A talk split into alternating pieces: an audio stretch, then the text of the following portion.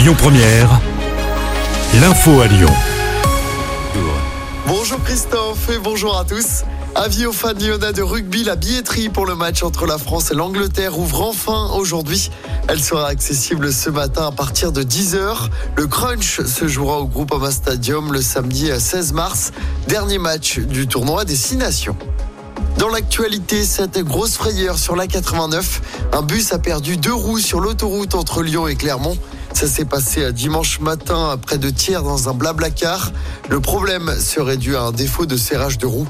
Le conducteur a finalement réussi à garder le contrôle avant que le véhicule s'immobilise. Un autre bus est venu ensuite prendre en charge les voyageurs. Un nouveau Ninkasi au cœur de la presqu'île de Lyon. L'enseigne s'installe à Cordelier à partir d'aujourd'hui pour remplacer le célèbre Hard Rock Café. Ce dernier avait été placé en redressement judiciaire en novembre dernier avant d'annoncer sa fermeture définitive en janvier. Le nouveau Ninkasi bénéficie d'une superficie de 750 mètres carrés et d'une capacité d'accueil de 1000 personnes au maximum. Toutes les infos à retrouver sur notre application. La défaite de la Russie est indispensable à la sécurité et à la stabilité en Europe, déclaration d'Emmanuel Macron hier soir. Le chef de l'État ajoute que l'envoi de troupes occidentales au sol en Ukraine ne doit pas être exclu à l'avenir, même s'il n'y a pas de consensus à cette heure sur cette question.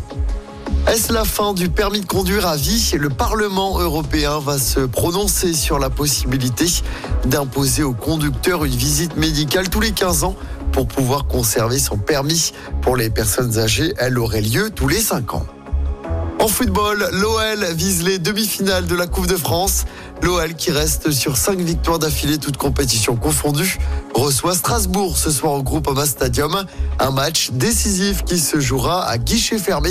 Le coup d'envoi sera donné ce soir à 20h45. Près de 57 000 supporters sont attendus. Écoutez votre radio Lyon Première en direct sur l'application Lyon Première, lyonpremière.fr et bien sûr à Lyon sur 90.2 FM et en DAB+. Lyon Première